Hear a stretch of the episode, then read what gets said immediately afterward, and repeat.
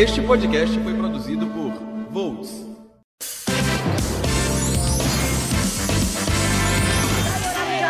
Vai morar na Praia do Leblon. Vergonha na cara. Toma vergonha na cara e trabalha. Você tá aqui pra me escutar. Não, eu tô, eu tô aqui, eu tô aqui pra, pra ouvir pessoas que têm vergonha na cara. Você é uma pessoa. Não, senhor, não sou obrigada, não sou papo pra te É ouvir, não. é. Vai pra lá, sai daqui, sai. Não vem, não Bom, sei, tira essa menina, não tem condição de ficar Vou mesmo, eu vou de cabeça erguida. Eu vou de cabeça erguida. Não, só recalcar.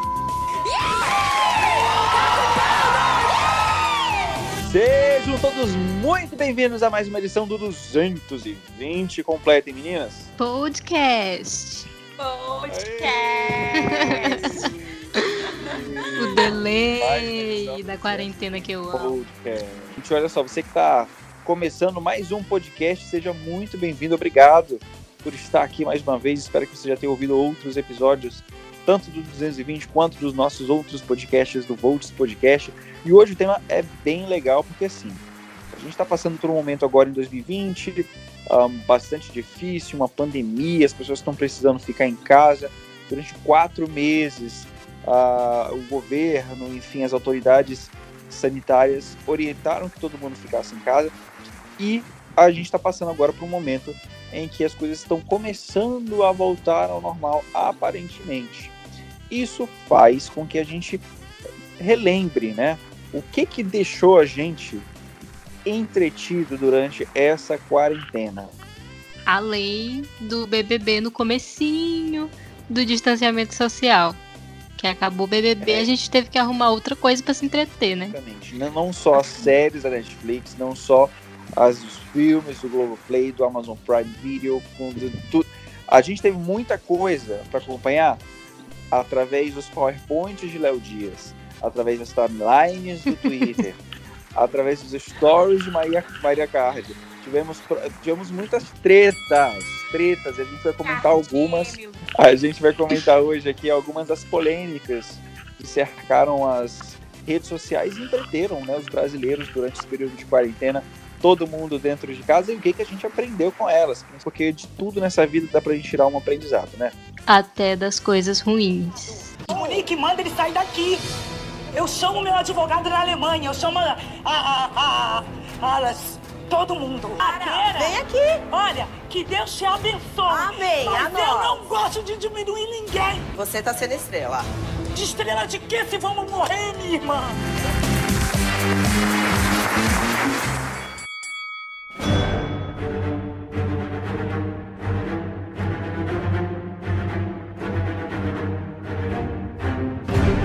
Vamos começar aqui o nosso primeiro papo. Quer dizer, eu acho que a gente nem se apresentou, né? Já que tá tão familiarizado já com o negócio. Ah, todo Pra mundo se conhece conhece aqui- já. Lucas Vieira, quem tá com- também comigo aqui é a Anne Cascais Oi, pessoal. e também a Rafaele Freud. Oi, meninos e meninas, sejam muito bem-vindos.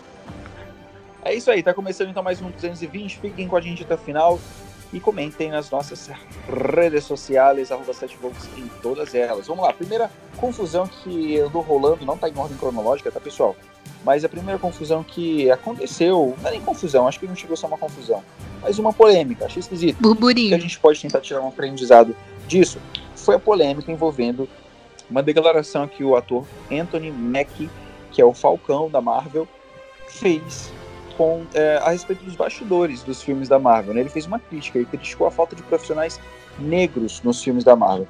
O que, que aconteceu? O ator Anthony Mackie, que interpreta o Falcão, afirmou que considera racista que a empresa contrate profissionais negros apenas para filmes como Pantera Negra.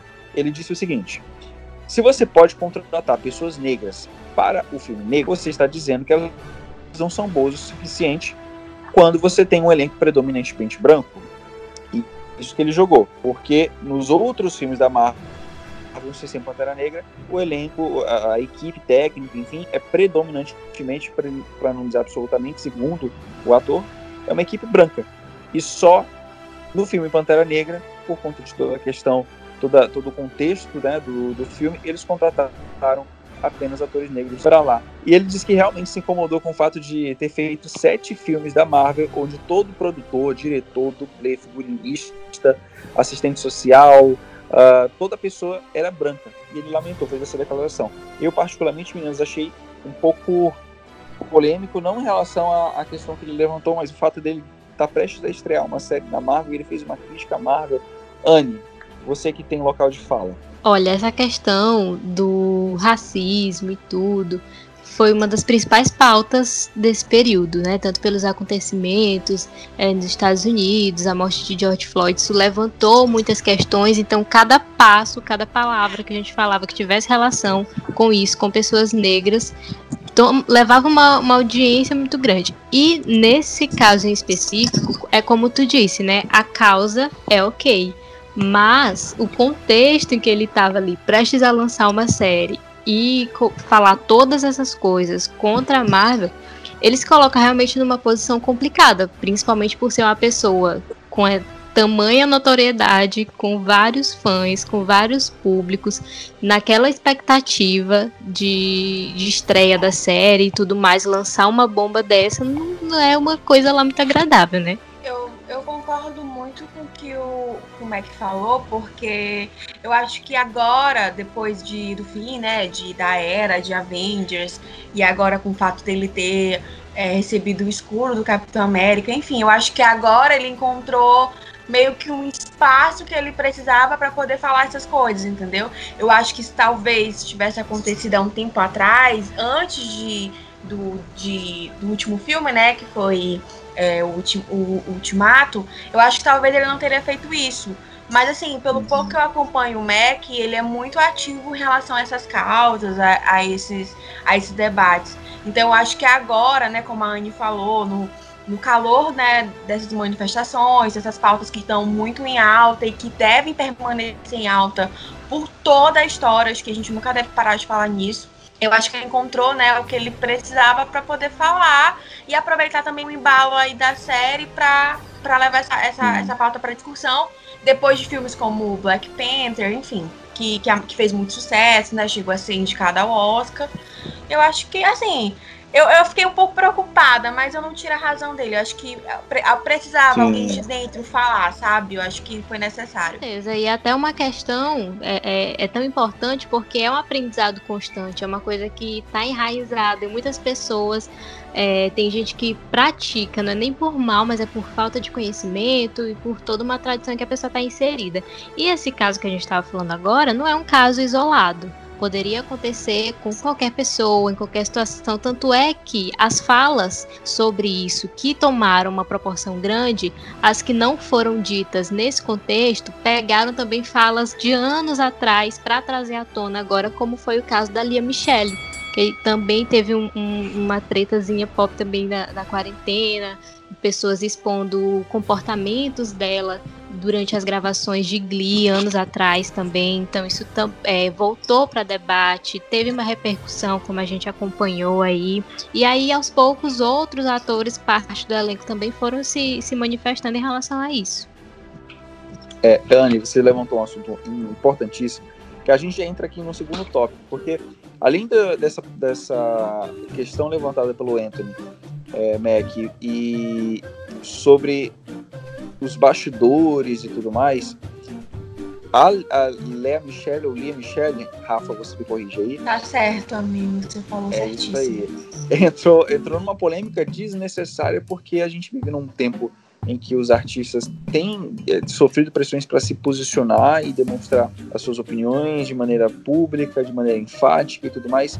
E isso pode ser uma rasteira para o caso da, no caso da Lia, por ela supostamente não ser tão, isso não ter sido tão sincero, ter sido uma coisa muito mais de oportunismo para demonstrar um, um, apoio a uma causa, porque na época, para quem não está lembrado, essa polêmica com a Lia Michelle, que é a protagonista de Glee, ela entrou nessa polêmica porque ela fez um tweet apoiando o movimento Black Lives Matter, né, que foi surgiu também por conta da, é, ou ganhou força também por conta de toda aquela polêmica do, do, da morte do George Floyd. E aí a colega de elenco, uma colega de elenco que é negra, meio que falou assim, querida, mas não era bem assim que era na vida real, né? Nos bastidores, uh, você não era tão legal comigo, e, enfim, meio que expôs o mau comportamento dela no set, no set de Glee, e isso virou uma bola de neve. Na verdade, eu fiquei um pouco preocupada é, com o momento que isso aconteceu, porque foi um momento muito delicado da vida da Lia, né? Que ela tá grávida, e assim, querendo ou não, a gente tem empatia por uma pessoa que tá grávida,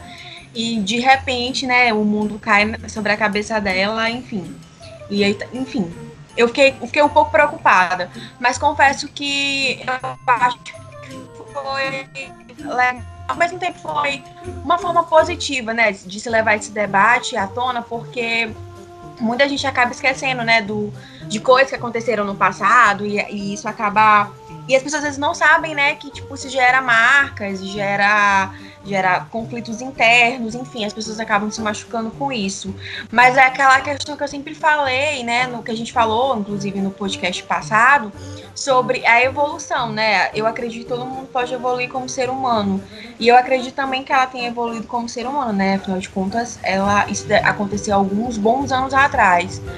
Então, eu acho que essa questão do hate todo que caiu em cima dela, de uma hora para outra, e aí foi desencadeando uma série de problemas, enfim, ela, ela parou de, de twittar, depois parou de usar as redes sociais, eu acho que isso foi um pouco desnecessário, acho que todo mundo pode aprender com seus erros, né, obviamente, mas eu acho que talvez no momento que ela, tava, que ela tá vivendo, né, grávida, enfim, no meio de uma pandemia, eu acho que foi um pouco pesado, não tô querendo passar pano para ninguém não, né, eu acho que todo mundo aprende com com seus erros, né? Acho que ela provavelmente deve ter aprendido. É que a internet mas... não perdoa, né, cara? Exatamente.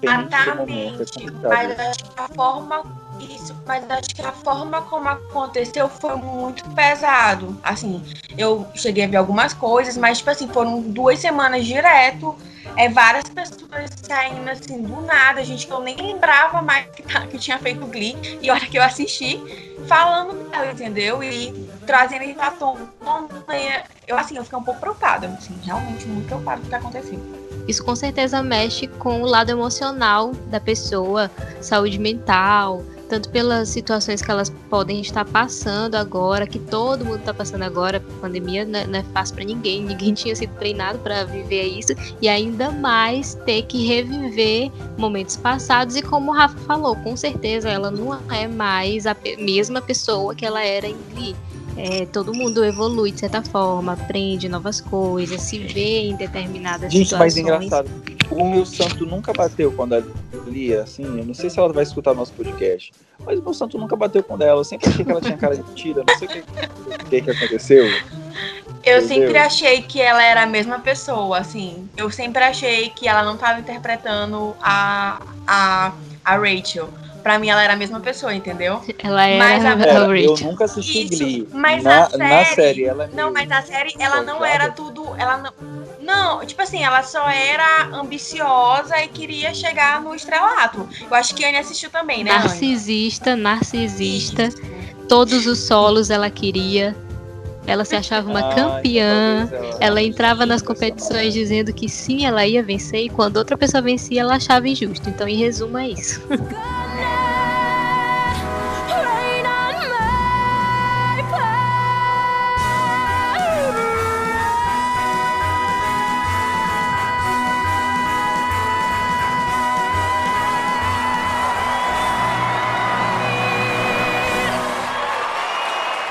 próximo assunto aqui comprova que o pessoal chão de taco também briga, viu, gente?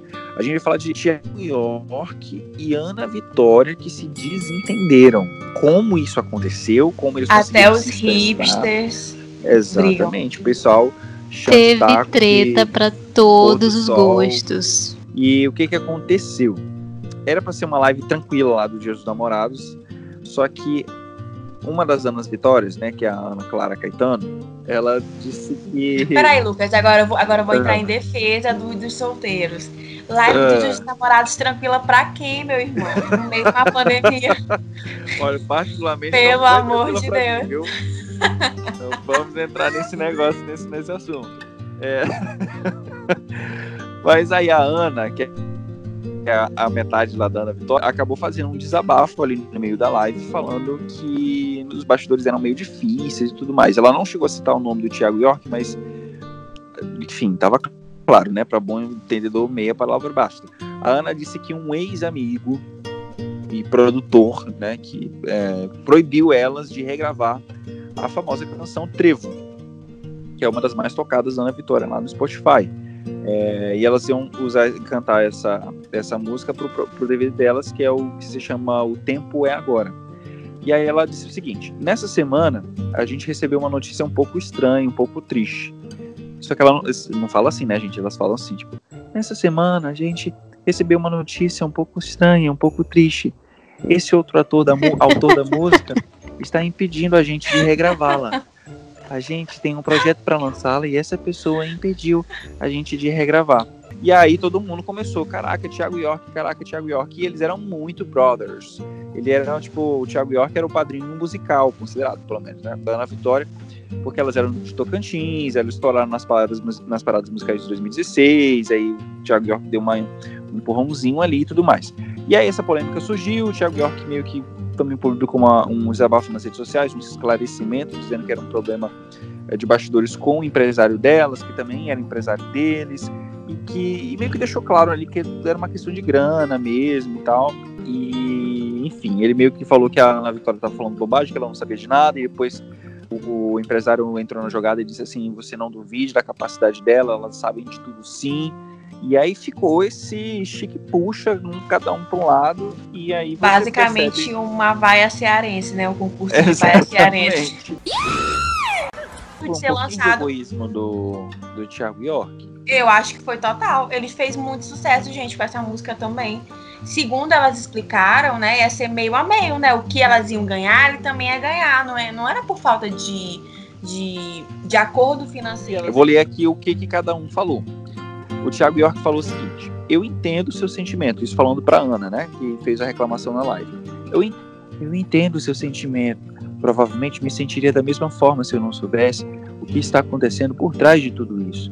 Nessa semana, opa, nessa sua atitude impensada de tornar isso público, você não sabe da missa a metade. Hum. Ai, Thiago York, pelo amor de Deus, como assim? Sabotando meu trabalho, o homem some um ano e depois volta, não... alguém tá sabotando o trabalho dele, gente? Na live, depois da live, esse vídeo que as meninas estão falando que a Ana Vitória fez, elas voltaram a se pronunciar.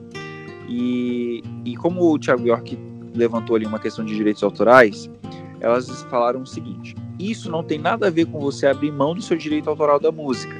Se você libera, você é remunerado por cada execução dessa música normalmente, né? A gente já regravou várias canções nossas e isso nunca foi um problema. E aí o último recado do Thiago York para as meninas dando vitória. Por que, que eles não resolvem isso ligando, gente? Ai, ai. É... Ela falou assim, Ninguém gosta de falar no telefone, é isso. Pois é, gente. Aí vai falar pelo Instagram, gerando confusão. Depois, ai, ai. Aí ele falou o seguinte: como vocês mesmos disseram, eu nunca deixei de liberar uma música para vocês, nem nunca vou fazer isso. A questão não é com vocês. Eu sei que os meus direitos estão resguardados os direitos de vocês também, mas outras pessoas se beneficiam com essa liberação. Isso ele deve estar falando do carinha, né, do empresário. E aí ele completou: essas questões precisam ser resolvidas antes que essas liberações aconteçam e vão ser resolvidas, eu não tenho dúvida. E ele disse o seguinte: eu tô lendo aqui igual Abrão, gente. E aí ele falou isso e pronto, acabou. Igualzinho, é, igualzinho, realmente. É emocionada, fiz escola, é, a tarde estou fazendo escola.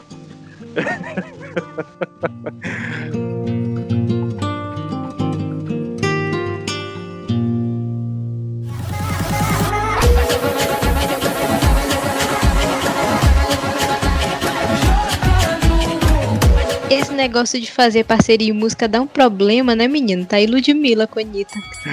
A gente tem aqui a questão do. Não, gente, mas é sério, eu acho que essa questão do, da Ana Vitória com o Thiago York, acho que acende a luzinha do. A gente não pode acreditar em tudo que todo mundo diz o tempo todo, existem negócios por trás. E até a pessoa é mais da confiança, né? É, como o Thiago York aparentemente parecia ser, até a própria Ana Vitória também, a gente não sabe muito bem como é que funciona isso nos bastidores. Eu acho que tudo é uma pois questão é, de, cara. de dinheiro, é business, é o um negócio. Então acho que gente, isso serve pra dúvida, gente abrir o olhinho. Assim. Contratem assim. um advogado entendeu? Na dúvida, acionem o PROCON. Na dúvida, entre com uma ação, entendeu? E se alguém fizer um, e se alguém, e se alguém fizer alguma acusação pública, faça um IGTV, faça, rebata publicamente. De, de comentários pra 10 você não minutos bobagem. cima. Que loucura isso, hein? Agora, essa aqui, Com ó, o próximo assunto do, do, do nosso podcast aqui são. É, isso aqui merecia um podcast só pra falar disso, né? Que é o quê? A treta é a Anitta versus o mundo, que ninguém sabe mais que ela Falando de que ela brigou prints. com todo mundo. Falar uma aí. coisa aqui, falar uma... exatamente. Lucas. Lucas tava doido pra usar esse termo, Anitta contra o mundo. Atenção, patroas. Que- olha só, a- a- a- tudo começou. e- Não, gente, agora esse assunto aqui é longo, hein? Tudo começou. Com a Senta que lá vem a história. Vou tentar resumir aqui. A relação da Anitta com o Léo Dias. Quem conhece a Anitta, pouco ou muito, sabe que ela é uma pessoa obstinada a atingir os objetivos dela, que no caso é ser falada, é fazer sucesso, colocar a música dela nas paradas musicais e tudo mais. E no meio dessa polêmica toda, tem um jornalista chamado Léo Dias, que foi um dos grandes incentivadores e endossadores da carreira da Anitta. Isso desde 2010, quando ela começou lá muito antes, assim. E aí, essa relação dele com ela foi crescendo à medida que ela foi se destacando na música e tudo mais. O interesse dele por ela também foi crescendo, até que ele lançou um livro em 2019, que é um livro de uma biografia não autorizada chamada Furacão Anitta. Neste livro, ele relata como ela se tornou uma cantora super conhecida, tida como o maior nome aí do pop brasileiro, e também as desavenças que ela teve ao longo da carreira, com quem que ela brigou na- até a época do livro, pelo que o Léo Dias é, publicou. Brigou com Cláudia Leite, brigou com Ivete Sangalo, com Pablo Vittar, com Gominho, Preta Gil, Gustavo Lima, Nego do Borel. São citados, esses são citados, mas eu li o livro e também tem alguma coisa lá com o Luan Santana, mas aí já era pegação. Luan Santana, André Marques, ah, até A Anitta Eduardo pegou o Luan. Santana. Diz que ela via, a menina disse que ela viajou para ter um encontro romântico com ele, mas enfim, eu não sei que fim se deu isso. Mas, se eu não me engano, no livro tem, deu a entender que ela achou ele meio mole, assim. E o. Ela ficou com o André Marques, mas o André Marques trocou ela pela Aline Riscado. Ela ficou também durante muito tempo com o Eduardo Sterblich, que foi o, o surfista prateado lá do Pânico, que hoje está na Globo e tudo mais. E, enfim, tem, toda uma, tem todo esse rolê. Também tem a briga com Maluma. E po- depois, e só que depois desse livro ser lançado em 2019, já aconteceram várias outras tretas, né? E aí, nesse. Qual foi a primeira polêmica? Porque é uma polêmica puxando a outra. Diz que teve uma. uma a Jojo Todinho descobriu que a Pablo Vittar, Preta Gil e Gominho tinham um grupo no WhatsApp onde eles falavam mal da Anitta. E aí isso já virou uma indisposição. Aí no Léo, o Léo Dias também revelou que a, ela foi. A Preta Gil tinha orientado ela, dado uma dica de amiga, de que se ela participasse do DVD da Cláudia Leite, a Ivete Sangalo não ia querer fazer parceria com a Anitta. Então, como a Ivete Sangalo era mais bombada, e aí ficou aquela coisa. E aí a, a Anitta tinha dado um não para o DVD da Cláudia Leite, e aí em seguida a Ivete Sangalo fez um convite para ela participar do DVD. Só que a Anitta ficou tipo assim, pô, acabei de dar um não para Cláudia Leite, se eu disser sim, isso vai gerar uma polêmica. E aí a Ivete teria sugerido para a Anitta, durante uma participação no Domingão do Faustão, de dizer lá ao vivo, a Ivete, quero participar do seu DVD, porque aí ela ia encurralar a Ivete, e Ivete não ia ter como dizer não, e teria que aceitar. Só que a Anitta não aceitou essa ideia da Ivete Sangalo, porque ela disse que ela ia ficar de, de sem noção, pedindo para participar do DVD ao vivo, e a Ivete ia ficar de santa. Aí depois disso, é, enfim, todos esses áudios foram acontecendo e tudo mais. Aí pula, vamos pular é, é, todo o rolê do, do- da Pablo Vittar, que também tem uma polêmica lá dos 70 mil dólares e tudo mais, para chegar na Ludmilla, que foi a treta mais recente. Dívidas. Porque- MC Beyoncé. Exatamente. Exatamente. A MC E aí, Beyoncé. E aí o que, que aconteceu? O Léo Dias é, deu uma matéria no início desse ano, no, no- não no início do ano, mas há alguns meses, falando sobre. Ele já estava meio irritado com a Anitta porque a Anitta estava dando uns cortes, já não estava mais falando tanto com ele e tudo mais. E ele deu uma nota de que a mãe da Anitta tinha saído de casa, que ela tinha, a Anitta tinha meio que expulsado a, a mãe dela de casa, assim.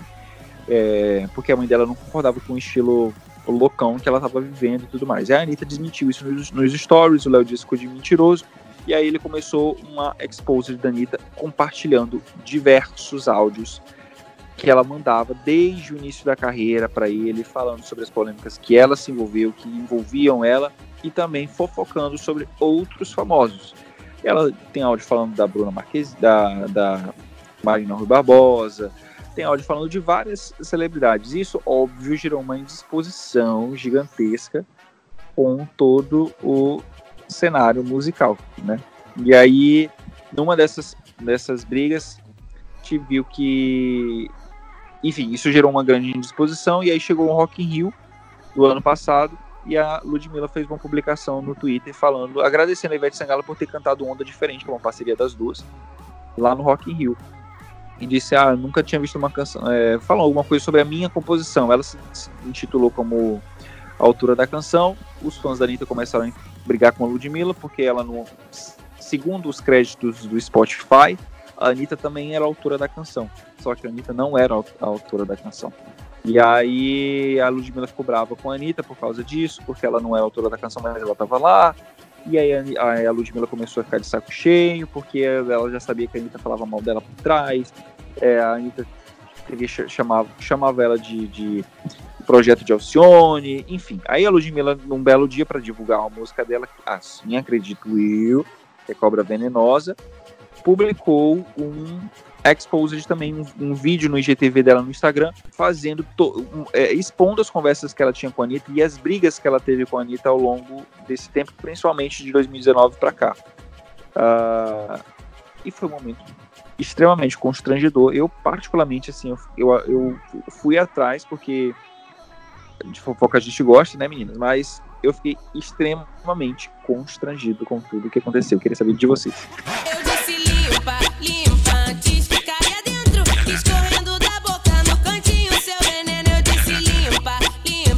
Depois dessa dissertação, que poderia virar claramente. Menina, um podcast. Né?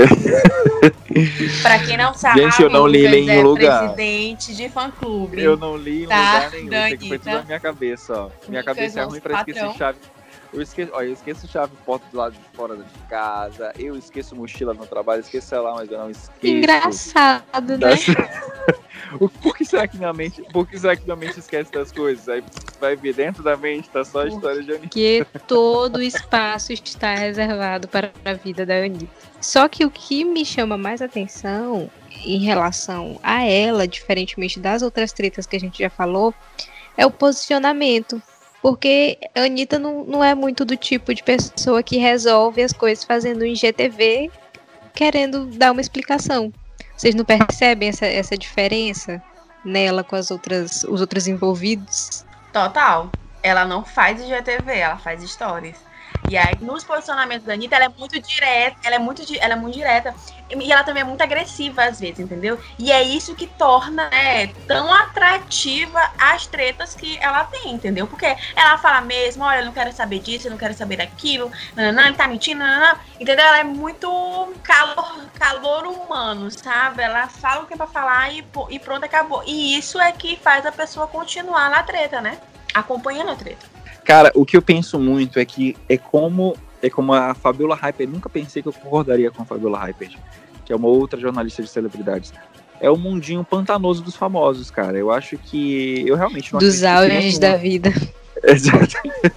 Eu não acredito, de verdade agora, eu não acredito que exista alguém no, nesse mundo de celebridades, de música, de show business, assim, que seja uh, que, que esteja isento de fazer, de fazer e falar coisas eu acho que é um jogo muito, muito é, violento esse mundo da fama, assim, sabe? E essa maturidade que essas cantoras que já estão aí há mais tempo, que elas apresentam, foi construído, cara. Ninguém é assim de uma hora para outra. Então, tipo assim, a Anitta daqui a uns 10 anos vai estar tá bem diferente, eu espero. Vai estar tá bem Tomara. diferente. Mas, gente, sabe, sabe o, que, o que faz tornar isso tão assim é, fervoroso? É essa questão das redes sociais. Há 10 anos atrás, há 20 anos atrás, Ivete Sangalo não tinha Twitter, não tinha Instagram, não tinha WhatsApp para fazer com que tudo isso acontecesse e vazasse, entendeu? Hoje em dia as pessoas têm isso, entendeu? Para poder usar é, a seu verdade, favor e é também contra elas entendeu? É impossível você dizer, vamos supor, a Ivete deve ter brigado com muita gente para conseguir chegar onde chegou, mas ela brigava o quê? Pessoalmente, pelo telefone, é, eu acho que, por, carta, por carta, por pombo correio. Eu vi, eu, uma vez eu vi que assim, como bom telespectador de TV Fama, em algum momento da vida, eu lembro de uma frase que algum artista falou e isso ficou na minha cabeça, assim, de que existia uma, um comportamento padrão de, de artistas globais, assim, globais da Globo mesmo, assim. Que era, por exemplo, quando você tem uma polêmica, ou para evitar primeiro de tudo é você não é você não comentar coisas polêmicas, né? Existe existe um consenso entre os artistas de que tipo não se envolver em política, não se envolver em assuntos é, que podem te comprometer e etc. Já, já isso já existe. O outro passo, principalmente para os cantores, por exemplo, que, que cresce, cresce, cresce no funk, cresce no hip hop, é você se tornar politicamente correto, politicamente correto nas suas canções. Aí tem, é, tem o lance da polêmica em específico, que quando o artista entra em polêmica, ele se cala, ele se reserva.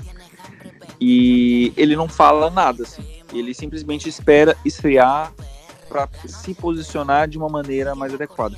E para mim foi o que a Ivete Sangalo fez no, no, meio dessa polêmica toda, porque ela foi envolvida, por ela ser uma grande estrela e tudo mais, ela foi envolvida nesse, nesse rolê e ela não falou absolutamente nada. Ela foi, quando ela foi falar, ela foi falar no Faustão e falou numa ocasião formal e tudo mais.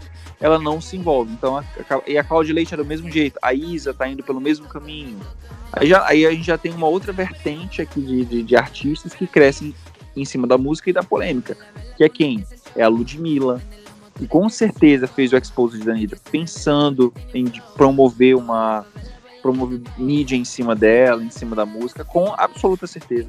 Você tem a Anitta, você tem a Luísa Sonza que tá indo pelo mesmo caminho. A lógica é de projeção mudou muito, né? E mudou por causa do comportamento desse público. Da, das artistas. Então eu acho que isso realmente que, que o Lucas falou agora tem tudo a ver. É, eu acho muito que essa questão também das redes sociais também do posicionamento, entendeu? Eu acho que a gente vive numa era de posicionamentos. Você precisa se posicionar sobre aquilo para que as pessoas possam te julgar se você é digna ou não de ser amada ou adorada pelas pessoas. Essa coisa do posicionamento tem influenciado tanto na, na, na lógica assim, no, no show business, as coisas todas, que, por exemplo, saiu um artigo muito interessante de quem? Foi do UOL. Não lembro exatamente quem publicou, talvez tenha sido o Léo Dias mas de como existe já um mercado por trás de, da militância entre os artistas, sabe? Existia, é, ele revelou que existia uma agência de comunicação que, que trabalhava com é, a própria Ludmilla, porque a Isa surgiu como uma, uma, uma figura negra que trazia com ela um discurso muito forte é, da negritude, do artista negro, do ser humano negro e tudo mais. E a Ludmilla era, durante muito tempo, até hoje, a, a, artista negra mais comentada, com mais seguidores e tudo mais, e ela pouco se envolvia com é, questões raciais e levanta bandeira, ela nunca fez isso.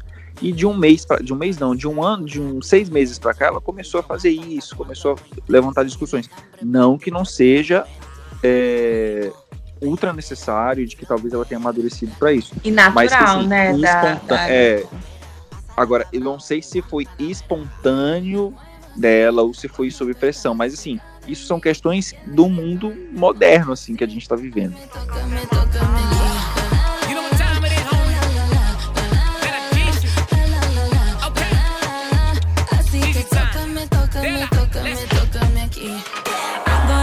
começar o combate. Kika, kika, bate, bate. Hoje vai rolar um fight de bumbum. E, e quais as lições que ficam desse burburinho, desse movimento todo? Desse furacão Anitta que a gente escutou durante a quarentena. Não, não sejam amigos do Léo Dias. Façam print de tudo. Exato. Sejam quando surgir quando surgir um grupo que a pessoa comece com essa abordagem, de a patroa chegou, print. Você nunca sabe quando vai precisar. exatamente. Ixi, Maria, tem muito print do, do grupo do 220 podcast, então. Cara, é, é, uma. Eu acho uma. Eu acho que é uma coisa para ser estudada mesmo, assim, porque existe, essa, existe o rolê da falsidade, existe o rolê da, da disputa, existe o rolê da da trairagem, da traição, da exposed, do cancelamento. Existe o rolê do, do business, existe o rolê. Cara, existe uma, é um negócio para você estudar, assim. Acho que a minha única li a lição que eu tiro isso aí é ser mais reservado com a tua vida, entendeu? Eu acho que é, é, muito possível você construir uma carreira de sucesso, sendo quem você é, mas sem precisar de tudo isso, sabe? Eu, eu realmente não. Acho que acho que meio desnecessário ficar expondo tudo sobre qualquer pessoa, a, qualquer, a, a custo de qualquer coisa, entendeu? Para prejudicar fulano, ciclano, enfim. Vamos então, é isso, gente. Olha, uma mais muito tempo aqui de podcast já falamos aqui sobre várias conclusões. E, eu acho que não foi nem a metade, né? Porque o Lucas até Exatamente. citou mais uma agora aí que teve Família Pôncio, teve Fred Alboni, que eu nunca mais tinha ouvido falar em Fred Alboni, do nada vi um vídeo de 10 minutos no IGTV Sim. também se pronunciando sobre uma treta. Foi muita Sim, coisa, gente. Quarentena rendeu. Fred Alboni, escritor. Tinha um ah, blog do, do, entendi. do porque Entendeu os homens. Fica batendo tudo. palma para o sol. É, é o tipo de pessoa, gente. Oh, meu Deus do céu.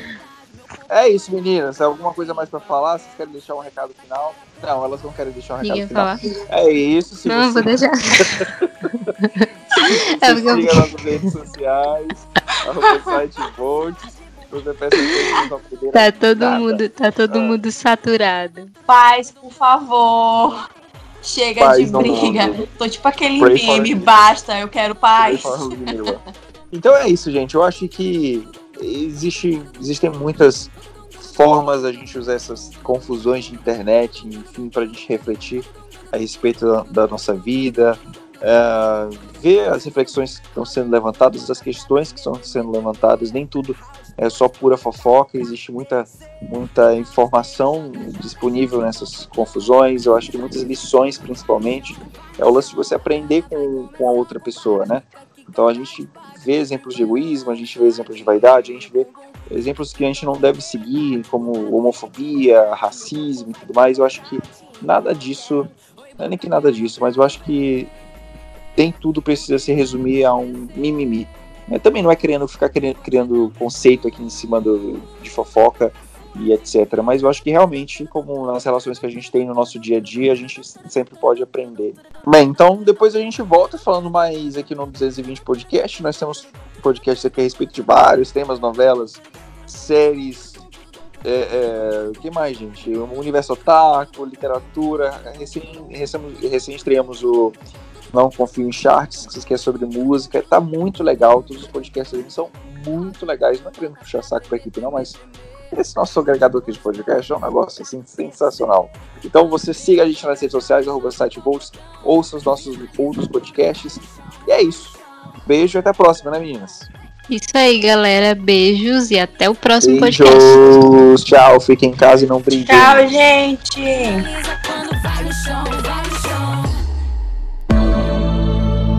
Este podcast foi.